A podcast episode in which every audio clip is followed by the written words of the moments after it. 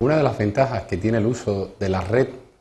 como recurso educativo, es decir, su utilización para, acceder a recursos educativos, es que hay muchísima información que podría ser eh, o constituir un elemento de dispersión o de pérdida del alumno o del profesor también, evidentemente, cuando se intenta buscar un determinado material que apoye nuestras asignaturas.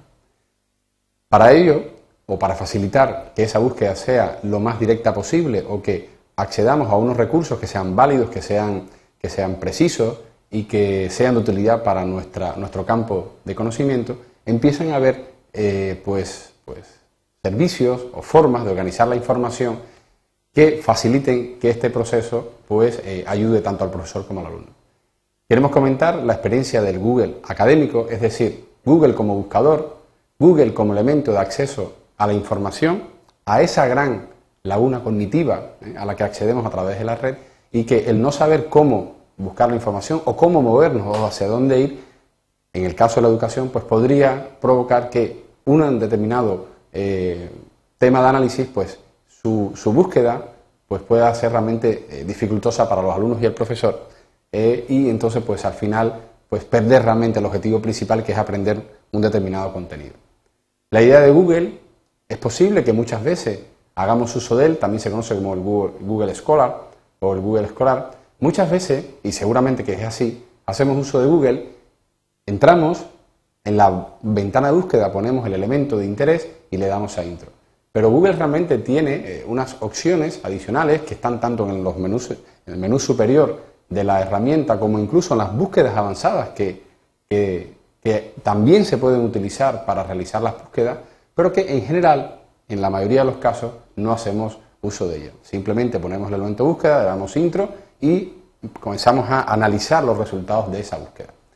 Antes de comenzar, quería recomendarle que desde, el propio Google, desde el propio Google académico, hay una descripción de en qué consiste dicha aplicación, en qué consiste dicho servicio ofrecido por Google pensado para la comunidad eh, académica. En este caso, me permito leer directamente el primer párrafo Google Académico te permite buscar bibliografía especializada de una manera sencilla.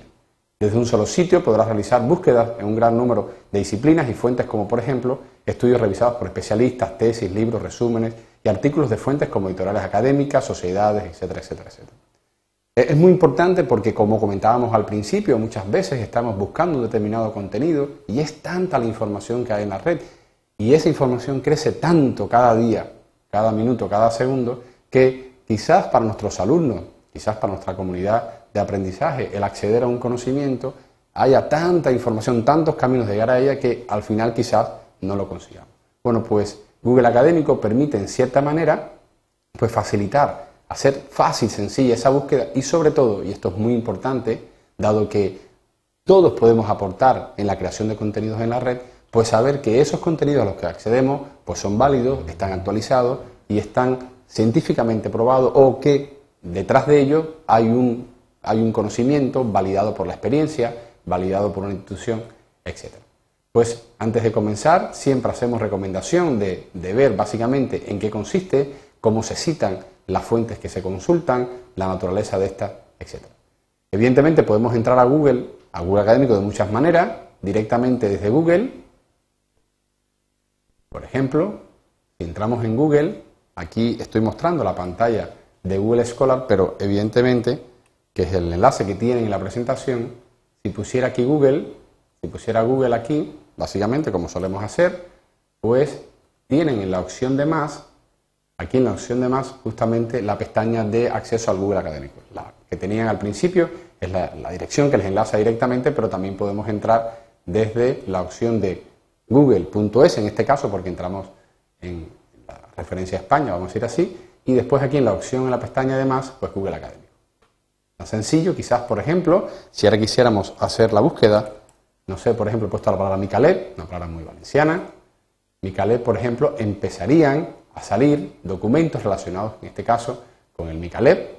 bien, y se supone, porque ese es el principio fundamental del Google Académico, que toda esta información está evidentemente pues, validada o que hace referencia a fuentes tanto de eh, instituciones, centros, etcétera, como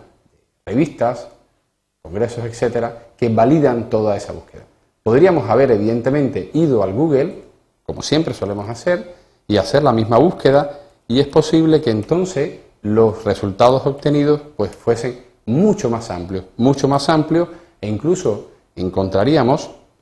pues encontraríamos información, por ejemplo, en este caso, pues referencias a la Wikipedia, al Google Maps, a fotografías, a fiestas, a tradiciones, que efectivamente están también relacionadas con el parámetro de búsqueda, en este caso la palabra Micalet, pero quizás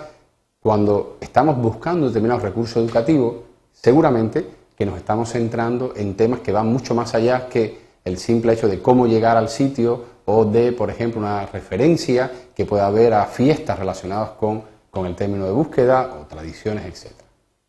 La idea,